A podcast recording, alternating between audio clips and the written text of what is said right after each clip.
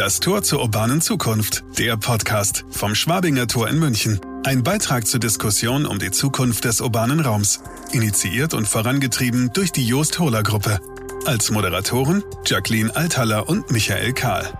So, die rote Lampe ist an. Erste Folge, Staffel 1, Folge 1, das Tor zur urbanen Zukunft, der Podcast. Wir wollen mal ganz schlicht gesagt über die Stadt der Zukunft reden. Also neue Urbanität, großes Wort, äh, gibt viel zu bereden, wird sicher eine außerordentlich spannende Angelegenheit. Aber bevor wir in die Themen einsteigen, bevor wir unseren heutigen Gast vorstellen, auf die ich mich schon ganz besonders freue, ähm, gebietet es die Höflichkeit, dass wir uns selbst kurz vorstellen, wir Gastgeber. Ähm, ich beginne mit dir. Jacqueline ist aus München zugeschaltet. Mit einem Wort würde ich sagen Kommunikationsexpertin. Also alles, was irgendwie Kampagnenansätze, äh, Strategien angeht. Und wenn es was mit Nachhaltigkeit zu tun hat, dann in ganz besonderer Art und Weise. Ich freue mich sehr, dass wir das zusammen machen, Jacqueline. Ganz meinerseits, lieber Michael Kahl. Ähm, wir arbeiten ja immer dann miteinander, wenn äh, du dich als Zukunftsforscher mit deinem eigenen Institut in Leipzig da einbringen kann, wenn uns Nachhaltigkeitsthemen umtreiben. Und gemeinsam beschäftigen wir uns besonders gerne um mit der Zukunft des urbanen Raums, so eben auch heute. Genau, das Tor zur urbanen Zukunft, so haben wir das genannt. Unter diesem Titel haben wir im März schon eine Veranstaltung gemacht in München, jetzt eben das Tor zur urbanen Zukunft, der Podcast. Äh, die Veranstaltung war am Schwabinger Tor in München. Das ist, äh, steht in gewisser Weise Pate für das, was wir tun. Ähm, für die, die nicht aus München sind oder aus München sind und das gerade nicht so präsent haben. Ein äh, neues Quartier, neu gebaut, am Stück gebaut, am Stück entworfen und durchaus mit dem Anspruch, wir reden nicht nur über Zukunft, sondern wir gestalten sie auch ein Stück weit. Ähm, und dieser Gedanke, wie gesagt, steht so ein Stück Pate für das, was wir hier miteinander besprechen wollen. Zukunft konkret. Ja, und unser Thema heute, nachdem Corona das öffentliche Leben einmal fast vollständig zum Erliegen gebracht hat und wir jetzt langsam peu à peu dabei sind, es wieder hochzufragen, entstehen natürlich ganz viele Fragen, die Antworten haben wollen. Und es ist ein Kennzeichen unserer Demokratie, dass wir diskutieren, viel diskutieren und wir auch eben Entscheidungen brauchen, nämlich äh, für die Fragen, wie wir unsere Stadt künftig gestalten wollen und ob es eine flächendeckende Digitalisierung geben wird überhaupt oder ob wir zurückziehen uns wieder ins Analoge oder ganz einfach, ob wir morgen noch den Nachbarn kennen, für den wir heute eingekauft haben. Genau, die Fragen ließen sich beliebig fortsetzen. Bleiben wir alle direkt im Homeoffice, wo wir gerade sind? Reduzieren wir den Straßenverkehr, schmeißen die ganzen SUVs aus der Innenstadt raus? Oder ist letzten Endes dieses viel beschworene dieser Tage das Leben mit den vielen kleinen Cafés und Kunsthandwerkerläden, ist das letztlich doch nur ein Idyll der ganz wenigen ähm, und die meisten erleben statt ganz anders? Wir stehen vor so etwas wie, wie der Rückeroberung des öffentlichen Raums. Und damit ganz schlicht vor der Frage, wie wollen wir es denn haben? Ähm, welche Zukunft wollen wir denn? Was passiert, wenn die Straßen beschnitten werden? Was passiert, wenn die Parks vergrößert werden, die Häuser höher, größer, dichter gebaut werden? Das ließe sich fortsetzen. Ja, Fragen über Fragen. Der Blick in die Kristallkugel, der ist noch ein bisschen trüb, ganz einfach deshalb, weil wir ja auch die Konsequenzen unserer Entscheidungen im Vorfeld bedenken müssen. Und da fehlt es uns schlicht und ergreifend aktuell an Fertigkeiten und an Technologien. Um hier etwas tiefer einzusteigen, haben wir heute jemanden eingeladen, die über beides verfügt. Also sowohl über Fertigkeiten als auch über die Technologie. Gesa Ziemer, Professorin an der Hafen City Universität Hamburg und von dort ist sie uns auch zugeschaltet. Hallo, Frau Ziemer. Hallo, guten Tag. Hallo, schön, dass Sie dabei sind. Ein paar äh, vorstellende Worte. Äh, Gesa Ziemer, und, und Sie korrigieren mich, falls ich irgendetwas missverstanden habe. Sie steht mit einem Bein in Hamburg und in der Regel mit einem Bein in den USA gedanklich. Sie leitet das City Science Lab äh, in Hamburg, eine Kooperation mit dem MIT Media Lab in Cambridge in den USA. Und an diesem City Science Lab wird über die Zukunft der Städte im Zeitalter der Digitalisierung geforscht.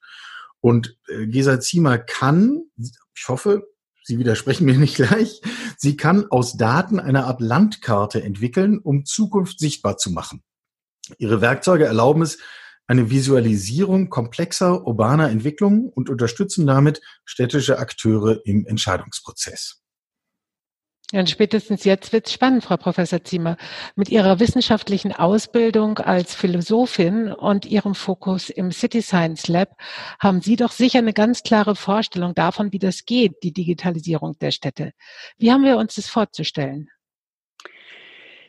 Ja, vielen Dank für die äh, Begrüßung. Diese klare Vorstellung habe ich nicht, zum Glück nicht, äh, weil bei uns ist es so, dass wir die Vorstellung eben gemeinsam mit ganz vielen Stakeholdern entwickeln und auch gemeinsam mit Bürgern und Bürgerinnen.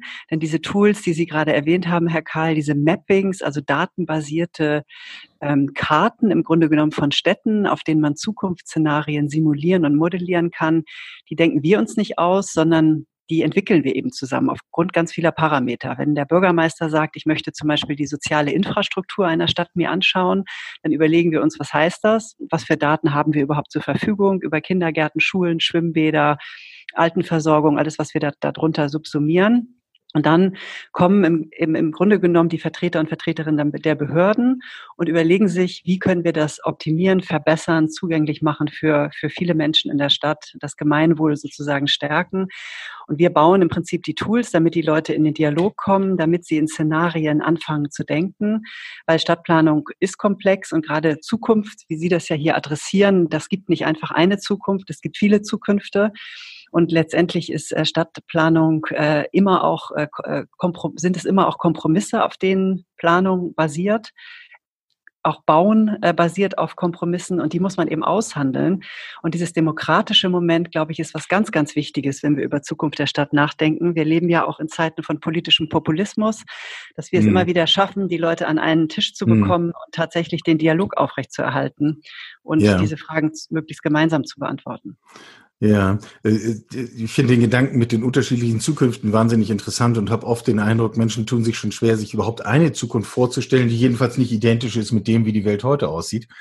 Ähm, ich würde gern mal ähm, ganz schlicht an die Angelegenheit rangehen und, ähm, und sagen, lassen Sie uns mal ein weißes Blatt Papier nehmen. Also wenn wir mal sozusagen auf einer freien Fläche anfangen und wir hätten die Chance, die Möglichkeit, Stadt zu denken, Stadt zu entwerfen äh, Worüber müssten wir da nachdenken? Was, was wären aus Ihrer Sicht die wichtigsten Themen? Was macht das aus? Ja, ich denke, die äh, wichtigsten Themen äh, sind, ist, das ist ganz bestimmt der öffentliche Raum. Frau Althaler, Sie haben das eben schon erwähnt. Wir merken ja, Corona ist ja so ein äh, Selbst, äh, oder es ist ja im Grunde genommen ein großes Sozial- und Realexperiment, in dem wir gerade drin sind. Und wir sehen ja, wie, wie traurig und wie auch beängstigend leer Städte sind, wenn der öffentliche Raum nicht genutzt wird. Und wenn man jetzt ein, ein weißes Blatt hätte und man müsste Stadtteile gestalten, würde ich immer sagen, der, der öffentliche Raum und wie der gestaltet ist, also ein zugänglicher öffentlicher Raum, einer, der grün grün ist, einer, der eine Aufenthaltsqualität hat, wo die Leute wirklich verweilen, ohne zu konsumieren, sondern einfach um miteinander zu sprechen, um Sozialkontakte zu pflegen, ist elementar wichtig für eine Stadt. Also es ist meine extremste Erfahrung jetzt in Corona ist, wie beängstigend und trist im Grunde genommen die Stadt tatsächlich ohne den belebten öffentlichen Raum ist. Das zweite Thema, was ich sofort auf, aufrufen würde, wäre das Thema Mobilität natürlich. Auch das sehen wir jetzt so, mhm. so wunderbar, also positiv, ja, äh, wie, wie schön die Städte sind, wenn der private Autoverkehr aus den Innenstädten weitgehend raus ist. Natürlich ist muss erstaunlich, der, der, dass das geht, oder? Ja, ist verrückt, ne? Ja. Also das hätten wir ja nie, hätten wir ja nie testen können. Was wir im Moment machen, ist, dass wir ja in Städten immer so kleine Pilotprojekte haben, dass wir mal einen mhm. Teil von einem Stadtteil autofrei machen. Oder ich meine, es gab schon in den 70er, 80er Jahren die autofreien Sonntage und so. Da gibt's ganz viele so Ideen. Aber ja. jetzt sehen wir mal hier in Hamburg so eine zwei Millionen Stadt, die, die also eigentlich weitgehend befreit vom Privatverkehr ist. Und das ist fantastisch. Was wir nämlich merken, ist, dass wir viel, viel mehr Platz haben. Also wir können uns überlegen, was tun wir mit dem Platz, wenn wir die Parkplätze, ich meine, die Parkplätze sind immer noch belegt, aber äh, wir hätten mehr Platz. Und natürlich ist die Luftqualität besser und der Geräuschpegel ist so viel geringer. Das heißt, das hat extreme Auswirkungen auch auf den Immobilienmarkt natürlich, weil Wohnungen, die an großen Straßen liegen, plötzlich ganz attraktiv sind, weil sie eben nicht mehr laut sind. Mhm. Die Balkone sind nutzbar. Also die Stadt lässt sich ganz anders nutzen, wenn wir uns das eben äh, vorstellen. Und das hat nur ein, nur ein Wort noch kurz, hat natürlich ähm, damit dann zu tun, dass wir in den öffentlichen Verkehr investieren und eben gute Sharing-Modelle Mobility on Demand nennt man das ja heute, dass man eben kombiniert äh, irgendwo hinreist. Ich benutze für ein Stück das Fahrrad, dann nehme ich das S-Bahn, die S-Bahn und dann laufe ich meinetwegen noch ein Stück zu Fuß. Und das sind halt alles Systeme, die wir ausbauen müssen. Das heißt, äh, Frau Zimmer, wenn Sie Entscheidern helfen, Entscheidungen zu treffen und äh, Daten für Ihre Projekte analysieren, dann denken Sie Trends auch immer gleich mit. Also Trends, wie Sie ja gesagt haben, E-Mobility, energiesparendes Wohnen oder eben auch Nahverkehr. Ja, auf jeden Fall. Also wir, wir, wir gucken immer, äh, was wir für Daten zur Verfügung haben. Mobilitätsdaten gibt es ganz viele. Städte werden heute mit Sensoren mhm. ausgestattet, an Ampeln, auf Straßen. Also wir lernen ja im Moment viel über auch das Fahrverhalten der Menschen. Und das kann man dann natürlich nutzen, um zu sagen, wir wollen Verkehr optimieren oder wir wollen zeitweise bestimmte Straßen schließen und sie für den Fahrradverkehr öffnen. Also Ausbau einer Fahrradinfrastruktur ist ja auch was, was Städte heute hoffentlich äh, stark vorantreiben. Und äh, da äh, modellieren wir Szenarien. Wie würde eine Stadt aussehen, wenn wir so und so viel mehr Fahrradwege hätten? Ähm, das sind alles so Zukunftsszenarien, die man einfach mal zeigen kann, die man auf einer Karte gut zeigen kann. Und dann kann man darüber reden, okay, was brauchen wir dafür? Wie viel Geld brauchen wir? Wie viel Infrastruktur brauchen wir? Ist das machbar? Ist das sozial machbar in der Stadt? Das hängt auch an Wetter und an ganz vielen anderen Parametern, die man dann eben diskutieren kann. Sie haben eben schon mit eingebracht, äh, dieses Moment von, wir müssen ja gemeinsam drüber reden. Und wir müssen gemeinsame Entscheidungen fällen und sozusagen diejenigen, die hinterher sich da bewegen sollen, da wohnen sollen, sich da begegnen sollen, auch einbeziehen in solche Prozesse. Nun frage ich mich, ähm, wie, wie fühlt sich das dann an? Also können wir das eigentlich? Äh, können wir, haben wir eine Idee dafür, was es heißt, wir, wir kümmern uns um das große Bild einer attraktiven Stadt oder haben wir am Schluss ganz kurzsichtigen Streit. Die einen sagen, die Straße soll da drüben lang fahren und die anderen sagen, nein, die Straße soll da drüben lang fahren und äh, letztlich entscheidet die Lautstärke. Wie, wie sind da Ihre Erfahrungen? Ja, interessant ist ja, wenn man äh, Zusammenhänge darstellen kann. Ne? Also wir haben zum Beispiel ein größeres Projekt bei uns gemacht zur Unterbringung von Geflüchteten ähm, im, im, vor zwei, drei Jahren. Da ging es darum, hm. wie verteilen wir diese Menschen eigentlich in der Stadt, damit es eine gewisse Verteilungsgerechtigkeit gibt, dass nicht alle in ein Quartier gehen. Und das sind letztendlich Fragen der Integration, die ja für die Stadtentwicklung eben auch wichtig sind. Und ähm, das ist schon so, wenn man die Tools gut baut, dann sieht man, was hat das für Konsequenzen. Wenn wir da eine Unterkunft hinbauen mit 300 äh, Leuten, bräuchten wir dann eine Kita, bräuchten wir eine neue Schule. Wie sieht die Verkehrssituation in dieser äh, Region aus? Gibt es dort Ärzte und Ärztinnen? Wie ist die Versorgungssituation? Und diese Ketten, die kann man eben gut diskutieren. Und im Grunde genommen, wenn wir jetzt über die Stadt der Zukunft sprechen, geht es ja oft auch darum, resiliente Stadtteile zu bauen. Also ich sage mal, äh, Stadtteile, die wenig krisenanfällig sind. Und das sehen wir in Corona-Zeiten jetzt auch. Die Stadtteile, die divers mhm. sind, die zum Beispiel auch lokale Wirtschaftskreisläufe haben, die äh, ärztliche Versorgung haben, Schulen, Kitas, die Leute funktionieren gut in ihren Stadtteilen. Die, in denen das nicht so ist, die immer weit fahren müssen, um irgendwas zu erreichen, die haben im Moment natürlich Probleme, weil wir alle nicht so mobil sein können. Ja, diesen Begriff des, des resilienten Stadtteils. Also das äh, Faustregel wäre, wenn ich im Corona-Lockdown merke, ich kriege eigentlich alles, was ich brauche, bin fünf Minuten zu Fuß. Ist das ein resilienter Stadtteil? Ja, zum Beispiel, kommt auch an, wie groß jetzt Ihre Stadt ist. Wenn Sie in einer großen Stadt leben, könnte man auch sagen eine Viertelstunde oder 20 Minuten. Aber ähm, Resilienz heißt ja im Grunde genommen auch bei Menschen, dass ich nicht so krisenanfällig bin, sondern dass ich eigentlich gut agieren kann, gut weiter funktionieren kann, auch in Zeiten, in denen das Umfeld nicht so gut ist. Das heißt eigentlich Diversität eine gute Selbstorganisation ist immer ein gutes Moment von Krisenresilienz. Also wir sehen ja jetzt mhm. auch, wenn Nachbarschaftshilfe gut funktioniert oder diese ganze Homeschooling-Geschichte, wenn sich Eltern untereinander helfen mit, mit Videokonferenzen oder so, das ist unheimlich wichtig für die, damit es denen weiter gut geht, den Familien. Gute Vernetzung. Ähm, das sind alles so Kriterien, sage ich mal, von Resilienz. Ja. Und wenn die, man kann Stadtteil so planen, dass das auch funktionieren kann. Und das ist sicherlich was Gutes. Und dieses, ich sage nochmal, dieses Gewerbe oder diese lokale Wirtschaft gehört auch ganz stark dazu. Das merken wir ja jetzt auch, was wir eigentlich wollen, sind Local, Local Dealer. Ich sag mal, wir wollen nicht alles bei Amazon bestellen und wir merken, dass diese Ketten natürlich auch komplex sind. Mhm. Ähm, Genau, und das ist, glaube ich, ganz wichtig. Das schwingt jetzt aber auch schon mit, ähm, dass bei der Gestaltung des urbanen Raums nicht nur die Frage der Machbarkeiten eine Rolle spielt, sondern ganz stark auch die Frage nach dem Lebensgefühl, das damit verbunden wird. Ist das wie kann man sich das vorstellen? Welche Rolle nimmt das tatsächlich ein, das Lebensgefühl rechtzeitig zu antizipieren und wie gut kann man das dann tatsächlich auch machen? Ja, ich, also der öffentliche Raum ist ja nicht nur ein ästhetischer Raum, nicht? Das wird ja oft in Wettbewerben, wird das natürlich erstmal oft als eine Landschaftsplanung auch äh, vergeben, sondern vor allem ist das ein Raum, der funktionieren muss, der von den Menschen angenommen werden muss, äh, den, die, den die Leute, die unterschiedlichste Leute benutzen, Kinder, alte Leute. Das ist ja eine hohe soziale Diversität normalerweise in einer Stadt. Und man muss sich auch vorstellen, dass ganz viele verschiedene Kulturen diesen Raum nutzen sollen. Ich weiß nicht, muslimische Frauen oder keine Ahnung, junge Frauen benutzen den öffentlichen Raum ganz anders als ähm, Männer zwischen 50 und 60. Das sind ganz unterschiedliche Verhaltensweisen, die wir haben. Mhm. Und ähm, ich würde mir wünschen, dass diese öffentlichen Räume viel mehr nach Funktionalität beurteilt werden und nicht so sehr nach Ästhetik und Lichtgestaltung und äh, Bepflanzung oder so. Das ist auch wichtig. Aber vor allem ist äh, die, der, die Tatsache, dass wir das Ganze benutzen. Und ich will noch mal sagen, ein öffentlicher Raum ist ja auch ein politischer Raum.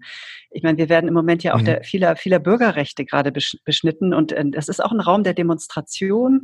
Der öffentliche Raum ist ein Raum der Kunst zum Beispiel. Es gibt ganz viel Kunst und Performance und ähm, Aktion im öffentlichen Raum. Und wenn das alles nicht mehr möglich ist, äh, dann äh, ist das äh, bedrohlich auch.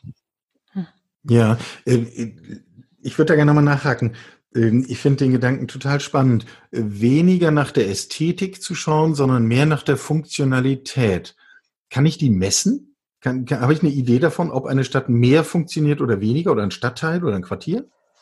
Ja, glaube ich schon. Also man kann das rein quantitativ messen natürlich, ob öffentliche Räume benutzt werden und wie. Also ich sage nochmal die Piazza in Italien, also kennen wir aus südeuropäischen Städten, ja. wird ja fantastisch wunderbar benutzt, weil erstmal viele Leute und vor allem auch divers in der Regel. Ja. Ähm, kann ich schon messen. Ich kann zum Beispiel auch, es gibt Untersuchungen über Gender, über äh, geschlechterspezifische Nutzung von Räumen, hat auch zu tun mit, mit der, mit Angsträumen. Äh, lasse ich da meine 13-, 14-jährige Tochter nachts durch, oder abends durch diesen Park gehen oder nicht, hat hm. sehr viel damit zu tun, wie der Park gestaltet ist.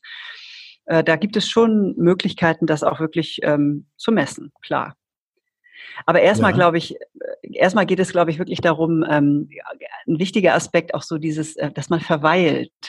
Ein öffentlicher Raum ist für mich auch ein Raum, der eben nicht unbedingt ein Konsumraum ist. Es ist nicht nur einer, äh, wo ich äh, mir was zu essen kaufe oder so oder wo, wo mhm. Läden sind, sondern es ist tatsächlich auch einer, bei dem ich, äh, an dem ich einfach sein kann, ohne etwas zu tun, ein Buch lesen, aufs Wasser gucken und keiner verurteilt mich da, dafür. Und das ist, wenn Sie schon mal in Städten waren, in denen der öffentliche Raum überorganisiert ist. Ich war gerade in, in Shanghai äh, neulich, mhm. als wir noch reisen durften. Und da sind einfach so viele Menschen, dass der öffentliche Raum immer organisiert wird. Da stehen tatsächlich Polizisten, die die Leute durch den öffentlichen Raum schleusen, weil ja, es einfach ja. gar nicht anders geht, weil die Menschenmassen so hoch sind.